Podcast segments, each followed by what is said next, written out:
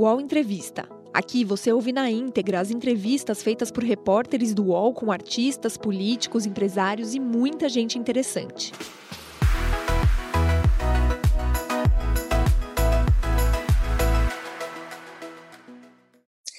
Boa tarde, estamos aqui com André Marinho. André Marinho, muito obrigada por estar com a gente no Jornalistas, etc. Valeu, Thaís. É, muito obrigado pelo convite e uma, uma honra e um prazer estar sendo prestigiado aí pela, pela sua audiência. Então, presidente, eu te pergunto: rachador tem que ir para a cadeia ou não? Ô, Marinho, você sabe que sou presidente da República, eu respondo sobre meus atos, ok? Então não vou aceitar a provocação tua. Aí você recolhe esse aí, o teu jornalismo. Não vou aceitar. Se eu encerro a entrevista agora. Bolsonaro pode até achar que a conversa acabou, mas ela continua aqui no Jornalistas Etc. com o comunicador e humorista André Marinho.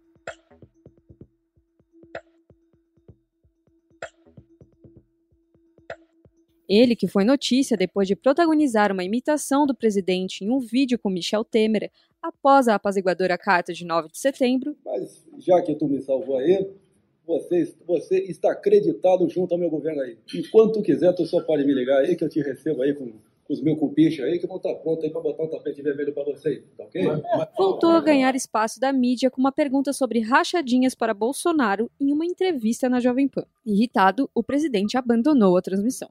E André Marinho deixou a bancada do programa Pânico uma semana depois. Ele diz que não se arrepende da decisão e explicou seus motivos. Filho de Paulo Marinho, ex-apoiador e hoje desafeto político do presidente, André garante que, apesar das diferenças ideológicas, sempre teve suas opiniões respeitadas pela Jovem Pan, mas revela bastidores de momentos de maior embate. A lição que fica da discussão com Bolsonaro.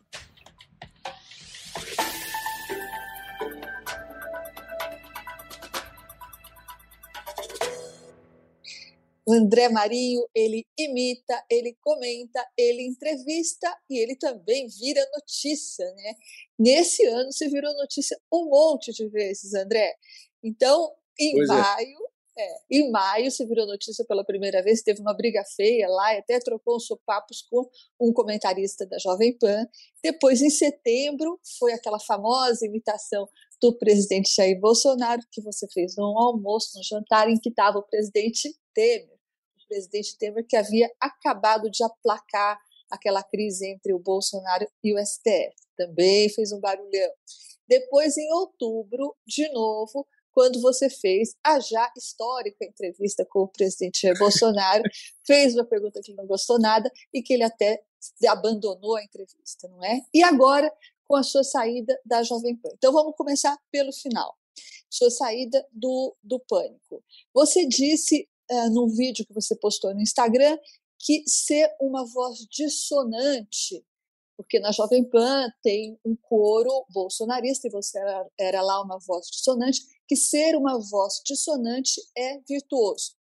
Mas aí você saiu e, e, e, disseram por aí que foi por falta de clima entre colegas, mas foi também porque você talvez tenha cansado de ser essa voz dissonante num veículo que tem um coro bolsonarista?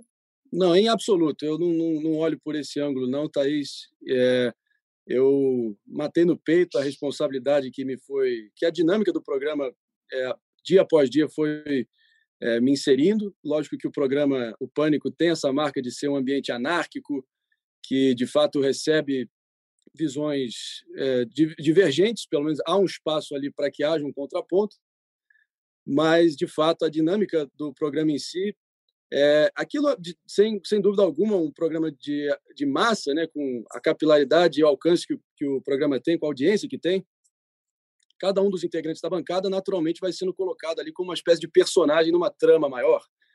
E você vai, e eu pelo menos respondo pelo meu CPF, uma frase que eu, que eu utilizei ad nauseum lá no Pânico durante todo esse tempo, mas eu sou senhor, eu sou dono das minhas ações, das minhas falas, das minhas omissões, eu não cobicei a posição de comentarista, não deixa de ser o que eu fiz, né? É, até não me defino assim, mas acaba que, como o programa ganhou um contorno politizado, eu dancei conforme a música que estava sendo tocada e fui fiel e rigorosamente me, me mantive leal aos meus princípios os meus valores sempre vieram na frente. Então, ao contrário de muitos ali colaboradores da emissora, eu não eu mudei de expectativas para não mudar de princípios. Já alguns mudaram de princípios para salvar expectativas. Então, eu não tenho nenhum arrependimento é, da postura que eu adotei. E olhando adiante, eu sinto que eu posso ter deixado, como eu, eu recebi uma sequência assim bem positiva Lógico que você que está, o cara que está na arena, Thaís, colocando a cara a tapa, você sabe muito bem, vira vidraça, acirra ânimos, amores e paixões e ódios, né? E acaba que é, eu não tenho nenhum remorso nesse sentido. Até me socorro numa, socorro não, me apoio, me inspiro numa frase do 26º presidente americano Teddy Roosevelt, que ele um grande desbravador, é, um explorador, ele dizia que o que vale no final do dia é o homem que está na arena e não o crítico que está apontando o dedo ou, ou tentando tacar querosene no fogo. Então, eu me mantive é, fiel ao que eu acredito, nenhum arrependimento nesse sentido e é, novas oportunidades pintando, novos eu estava em busca de novos ares também porque mas por que que você um saiu tempo, então é, porque os sim. princípios você não estava conseguindo manter seus princípios lá ou por quê não se você olhar assim objetivamente, justiça seja feita. Eu tive o meu livre-arbítrio ali garantido sempre, nunca houve um direcionamento da rádio para eu poder falar ou dizer, fa, fa, parar de dizer determinada coisa que pudesse ir contra a corrente predominante ali dentro. Mas o programa se dava numa de tal forma onde eu, na, eu vagarosamente dia após dia estava sendo etiquetado, rotulado e colocado num corner com uma espécie de bad boy, o contraponto do programa, até o momento onde, assim, sem firula aqui, indo direto ao ponto, eu, eu me sentia uma espécie de bode expiatório do fanatismo alheio, né? É só você olhar nos últimos três meses, setembro adiante, eu não sei como está a contagem agora, mas imagino que esteja numa proporção semelhante, do, de 36 convidados de cunho político, 33 foram bolsonaristas e três apenas ali centro-direita, né? e um, houve um pouco de, desse dissenso, né? E eu acho que o meu dissenso se tornou quase que a força gravitacional, o ponto focal do programa para o bem e para o mal. E isso me atraiu alguns é, dissabores, né? Eu tive que protagonizar alguns momentos. Eu não tenho sangue de barata, eu não nasci ontem. Eu sou um cara que também não sou ginasiano. É, tudo bem que eu tenho só pô, efetivamente dois anos e meio de carreira enquanto comunicador, artista, mas é, eu estudei fora ciência política. Enfim, eu acompanho assiduamente a política desde sempre. Eu tive, eu já fui testemunho ocular dos bastidores da mídia brasileira e da política brasileira, num grau que várias várias pessoas do ramo não vão ter numa vida inteira. E eu enxergo isso com muita humildade e com uma espécie de privilégio de eu poder ter tido acesso a ver como a banda toca de fato. E isso acaba que me deixou calejado, com couro duro, com a carcaça e muito mais sagaz olhando para frente em busca de novos ares. Eu acho que depois de um determinado momento, com o, o, o ápice que, que foi a repercussão daquela minha pergunta para o presidente Bolsonaro, eu olhei em volta e falei: quer saber? Eu acho que o, que o que vier depois daqui serão mais bolsonaristas de segundo e terceiro escalão, é, se utilizando do microfone potente da Jovem Pan para poder se, se eleger, para poder ter um, um palanque. Eu não sou galo de rinha, eu não vou ficar aqui sendo usado de, de, de escada ou ficar aqui batendo lata, batendo palma para maluco, batendo lata com esses bolsonaristas de, porra, de baixo clero para eles tentarem lacrar e lucrar as minhas custas e tentar viralizar um corte distorcido nas redes, na esgotosfera deles e dar uma impressão é, equivocada de como de fato foi a nossa interação. A, internet tem Legal, né, vamos falar dessa entrevista. Bem. Tem sim. Vamos falar dessa entrevista, então, que ocasionou a sua saída final. Então, para quem não viu, o André Marinho fez uma pergunta muito marota e bem construída, sem citar o Flávio Bolsonaro, perguntou ao presidente o que, que ele achava que devia acontecer com o rachador, praticante da rachadinha, se essa pessoa devia ir para a cadeia. Bolsonaro ficou muito irritado, levantou-se e saiu. Né? O, o, André, você, eu imagino que antes de fazer essa pergunta, você imaginou quais poderiam ser as reações, as diferentes reações do Bolsonaro que você conhece muito bem. Que reações você esperava dele?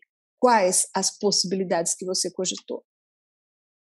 Eu eu estava tendendo eu estava apostando minhas fichas. Se eu tivesse que apostar naquele momento, teria ocorrido da forma que aconteceu. A gente cansou de ver ele ao longo do mandato dele, no momento que ele é submetido a uma pergunta minimamente inconveniente, minimamente indesejada, que vai no, no, no, no vai onde o calo aperta ali, né?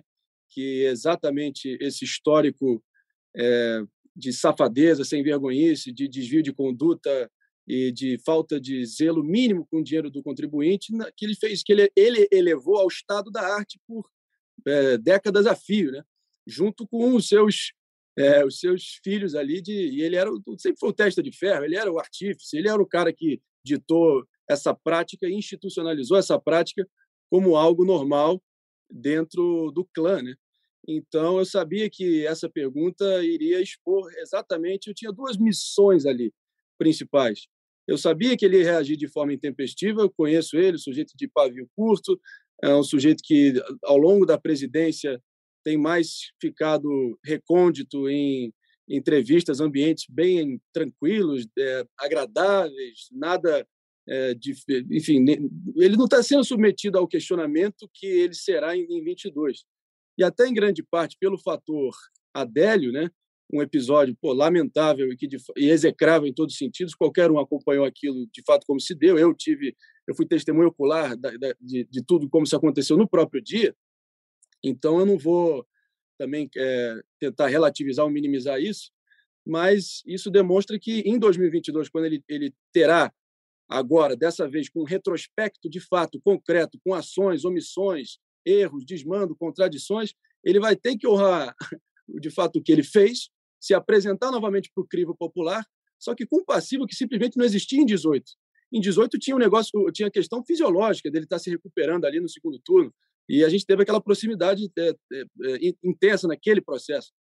Então, até dava para entender ele se abster de participar de debates e, e, e também não se envolver em, em, situações onde ele poderia ter contato humano, em grandes aglomerações, até pela fragilidade do organismo dele naquele momento. Agora, é, para para pensar comigo, Thaís. O Lula, em 2006, na reeleição dele, já tinha o passivo mensalão. É, é, denúncias concretas de corrupção pairando sobre a idoneidade e, e o mandato do, do ex-presidente Lula. Se você voltar um pouco na linha do tempo, o FHC na hora que ele queria passar o bastão para o José Serra em 2002, tinha uma crise energética e racionamento de energia e já começando a, a espetar o coração e ali o dia a dia da família brasileira. Olhando adiante, a Dilma, nos idos de 2014, tinha o desemprego galopante, a inflação correndo o poder de compra do mais pobre. Só que o Bolsonaro tem todos esses fatores, não só isso, um legado absolutamente desastroso de omissão, negligência, e de desumanidade durante toda a gestão da pandemia. E ele tinha oportunidade de se consagrar como um grande líder é, assim transformador. Era são, são esses grandes testes do tempo que são lançados contra é, líderes mundo afora que, que diferenciam os meninos dos homens, que diferenciam o simples político de ocasião do grande estadista. E ele desperdiçou essa oportunidade ímpar que ele teve da pior forma possível, da forma mais cruel e da forma mais atabalhoada e contraproducente para o nosso povo. Então, tendo esse toda essa conjuntura, é assim que ele vai entrar em 22. Game Trends é o podcast do Start Wall em que eu, Bruno Isidro e Letícia Vexel comentamos o assunto mais importante de games da semana. Você pode ouvir o Game Trends no Wall, no YouTube ou na sua plataforma de podcast preferida. André, a gente trabalhou por um curtíssimo período de tempo juntos na Jovem Pan, é né? É, ficamos lá, eu me lembro que numa situação lá no camarim, na maquiagem, você estava acompanhando muito de perto as eleições americanas, e daí, conversando, você me disse que a sua prioridade profissional não era ser humorista, que você gostaria mesmo de investir na carreira de comentarista político, né? Como eu disse, você estava muito, muito interessado nas eleições americanas, acompanhando muito de perto, fez uma série de transmissões sobre o assunto. Você mudou de ideia? Como é que está isso para você agora? Comentarista, político ou humorista? Então, eu acho que ambos, sem dúvida alguma. Acaba que desde sempre, enfim, quem me acompanha desde os primórdios, aí, desde a da minha infância, sabe que eu sempre fui esse sujeito meio multifacetado. Então, eu acho que a, a comunicação como toda é o que me atrai. Eu acho que eu consigo é, render em alguns formatos diferentes. Lógico que eu não vou ter nenhuma demagogia aqui em reconhecer, e talvez seja pô, um dom que Deus me deu, que são lá das imitações, que transcende o olhar mais intransigente ideológico. eu tenho vários seguidores bolsonaristas que ainda falam: você, como comentarista político, é nota zero, você, como humorista e imitador, é nota mil. Aí, pô, isso aí é, é também um sinal de que o humor é capaz, sim, de penetrar esse, essa, esse olhar dogmático. Né? Mas, de qualquer forma, acaba que eu estou tentando fazer jus à minha formação enquanto a minha formação acadêmica, a minha formação pessoal, a minha formação como ser humano, como profissional, principalmente. O Pânico ganhou um contorno muito politizado e acabou que na dinâmica atual eu atuei eh, nessas duas frentes, mas fazendo uma autocrítica até, uma análise pessoal, um exame de consciência, eu olhei em volta e percebi que esse meu talento, que é, atrai é, a aprovação de lados tão distintos, algo que é tão raro, que é impossível na política hoje em dia. A pessoa que se posiciona acaba encardindo a sua atuação é, de modo geral, acaba é, te colocando cada vez mais numa tribo, acaba que as pessoas estão muito reducionistas, binárias hoje em dia, tem uma tara por rótulos e querer te associar a determinado grupo. E é engraçado que normalmente as pessoas que me acusavam de rabo preso são as pessoas que realmente têm rabo preso. Isso foi uma tônica durante a minha passagem pela Jovem Pan.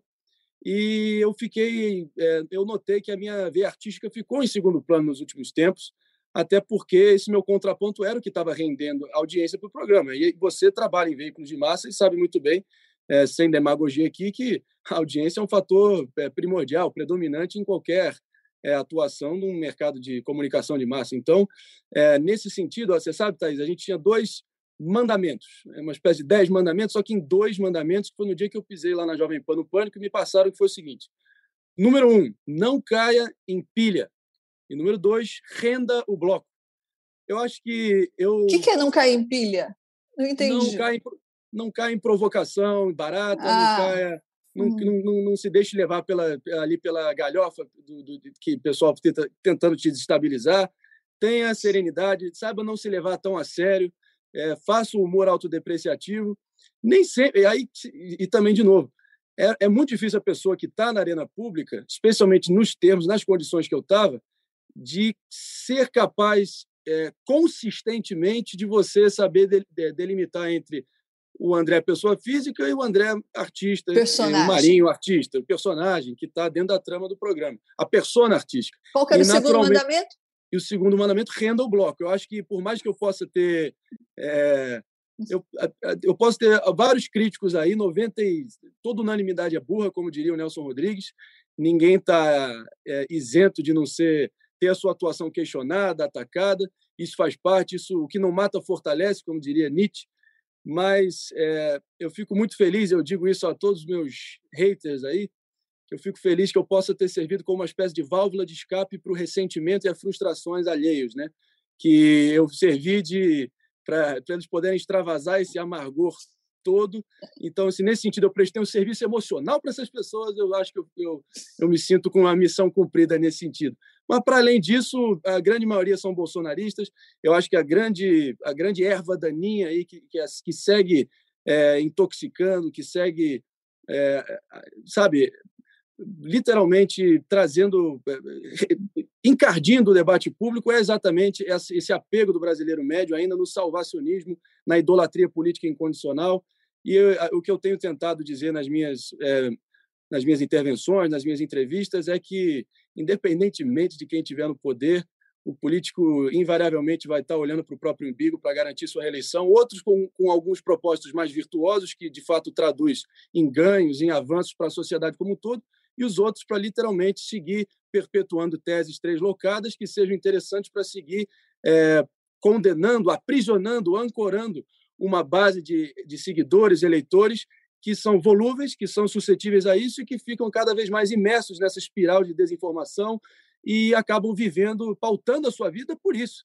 É muito triste, eu, eu fui testemunha de muitas pessoas que realmente regem o seu dia a dia a partir desse, desse centrífugo de, de desinformação, de cortina de fumaça, de tentar de, de diversionismo que se tornou principalmente o bolsonarismo e que o petismo representa em grande parte. Foi por isso que eu fiz questão, na minha pergunta, de forma irônica, obviamente, de expor as semelhanças cada vez mais flagrantes e incontestáveis entre o bolsonarismo e o petismo, sem mencionar o bolsonarismo. Então, é não é que o Bolsonaro vestiu a carapuça, ele se estrangulou com a carapuça e acabou que foi o cenário ideal, na minha opinião, naquele, naquele contexto de expor a fragilidade dele, a falta de compreensão dele do cargo que ele ocupa e a, a inabilidade dele lidar com o contraditório até esse período na presidência dele. Vamos voltar para o humor, André. Você disse Vamos. que você chama de sua veia artística, desse dom que com o qual você nasceu. Eu sei, você já contou isso, que a primeira imitação que você fez na vida, você tinha sete anos, e foi durante o primeiro pronunciamento do recém-impostado presidente Lula. Você tinha sete anos e você fez uma imitação do presidente que seus pais adoraram. É, eu sei que para ser um bom imitador, você tem que ser, antes de tudo, um bom observador. Mas eu queria saber, no seu caso em especial, qual que é a primeira coisa que você observa na, nas suas, digamos, vítimas? Nas minhas vítimas, nos meus alvos. É. Olha, eu como eu sempre digo, não tem uma fórmula exata para isso. É, uma, é, uma, é, é cada caso. Eu, eu, lido a partir de cada caso concreto. Então você tem duas opções basicamente. Se você já tiver uma referência prévia de algum outro imitador, você pode se basear nisso. É meio caminho andado. Realmente é, essa pessoa já fez o mais difícil de tentar decodificar o trejeito mais saliente, mais aparente, mais pronunciado do personagem e a partir disso você pode fazer uma versão sua, é, elaborando um pouco mais na versão é, da, da, da, do, sei lá, da versão já existente. Agora, certamente, Thais, a, a, o mais gratificante normalmente é quando você tem é, também se dá em duas opções. Ou tem aquele momento eureka, estala, aquele estalo imaginativo, que aparece aqui a, a luz na cabecinha, e você logo já, já começa a imitar de imediato. Você ali de bate pronto consegue detectar qual é o trejeito mais é, mais, enfim, projetado da pessoa e você vai e começa a imitar. O outro é quando tem um processo mais maçante, que você mergulha, pelo menos eu tenho assim, uma vez um, um comentário lá no, no, início do meu canal, Thaís, me comparar um pintor hiperrealista. Eu acho que as pessoas percebem que eu tenho essa, esse grau de minúcia, de detalhe, de tentar incorporar o máximo possível do repertório do personagem a nível de gesticulações, a nível de, de movimentos faciais, trejeito. Mas então, é isso que eu queria saber. É o gesto, é o trejeito, é a voz.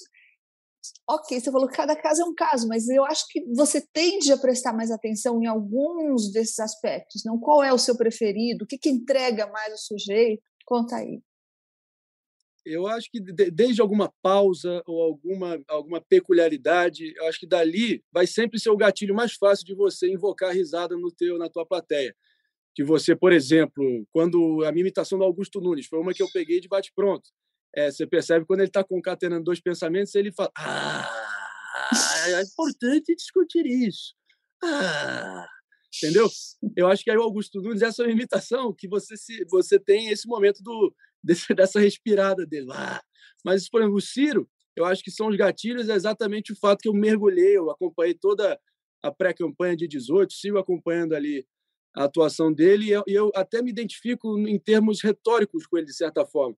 Eu, desde moleque, eu, eu, eu sempre amei ler, e o meu melhor amigo era um livro de sinônimos. Até um certo ponto, a minha fala estava até meio esquizofrênica, de tentar falar difícil a todo momento, como um fim em si mesmo. E aí, meus professores de inglês e português foram coibindo os meus excessos com o tempo. Estava uma coisa meio grotesca, forçada, inacreditável. Mas aí, Você tinha uma coleção de palavras difíceis para exibir, é isso? Sim.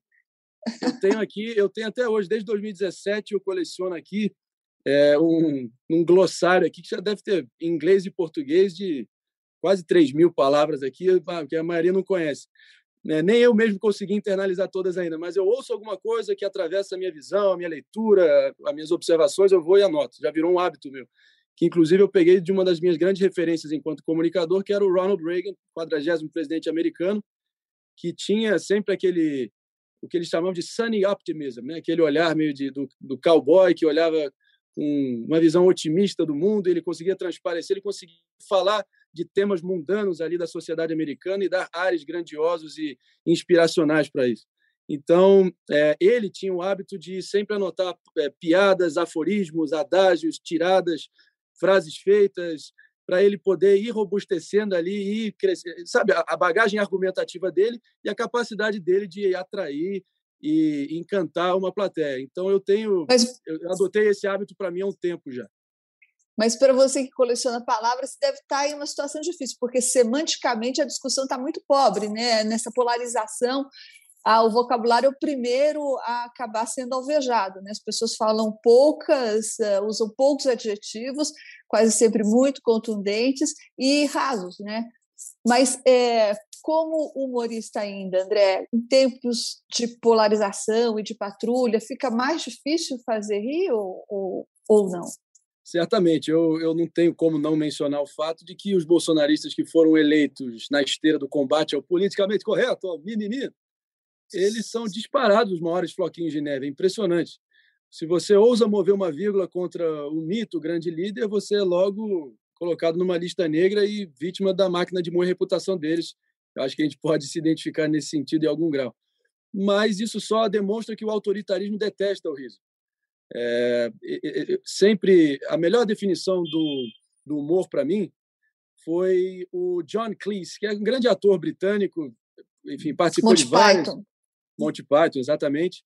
Ele disse certa vez que o humor é uma sanção social contra um comportamento inflexível.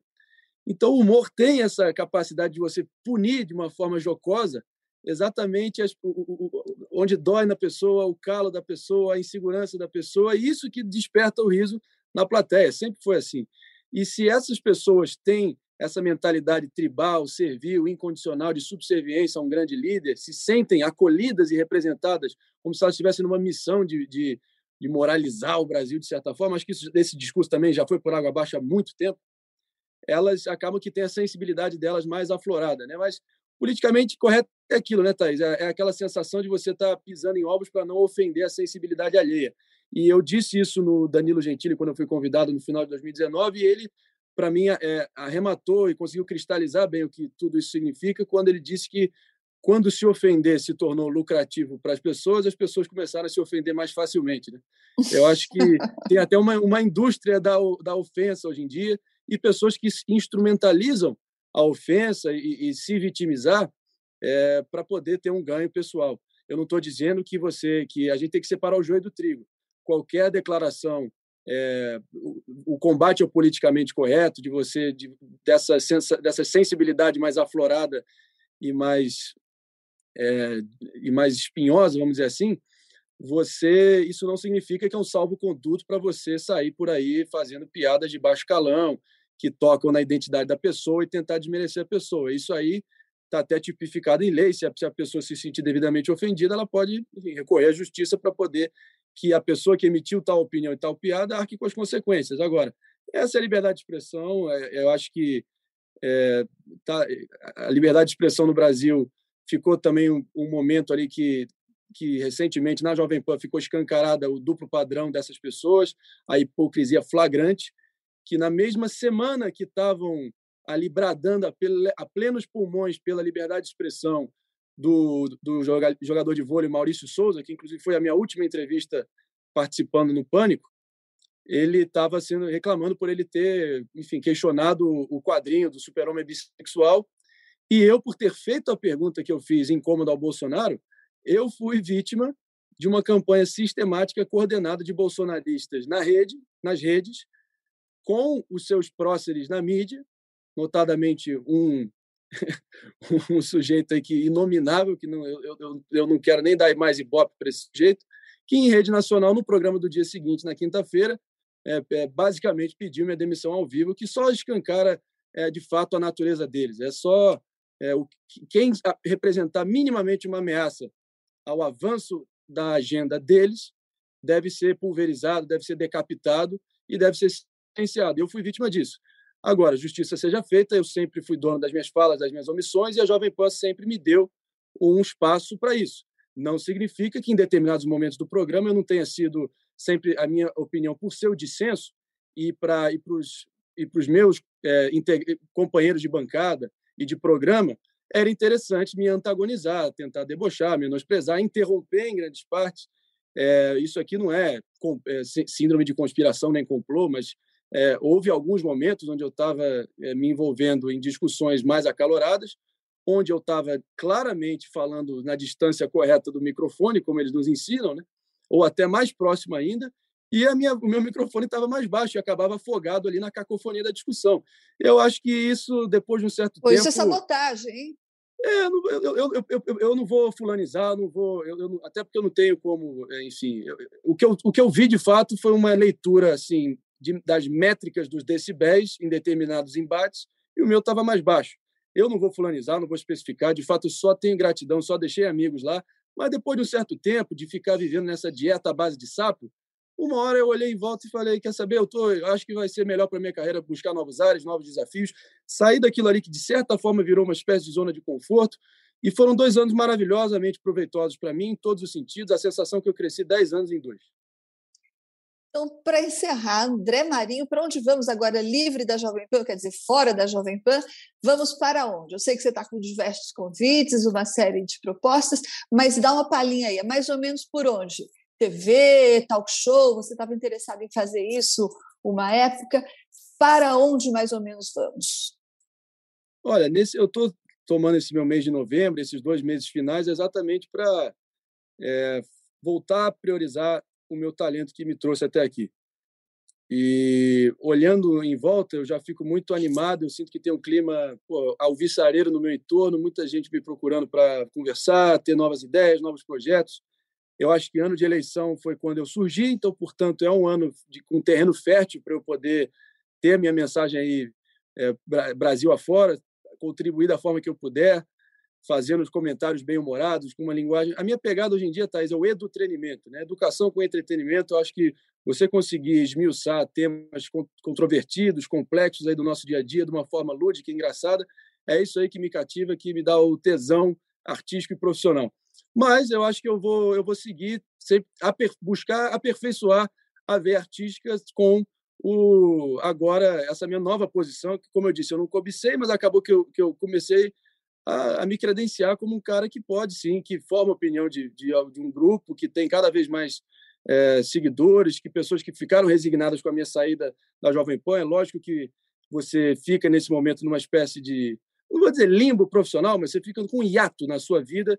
E agora eu tô, tenho uma, minha dedicação exclusiva, total aí para o meu canal no YouTube, no momento, minhas redes sociais.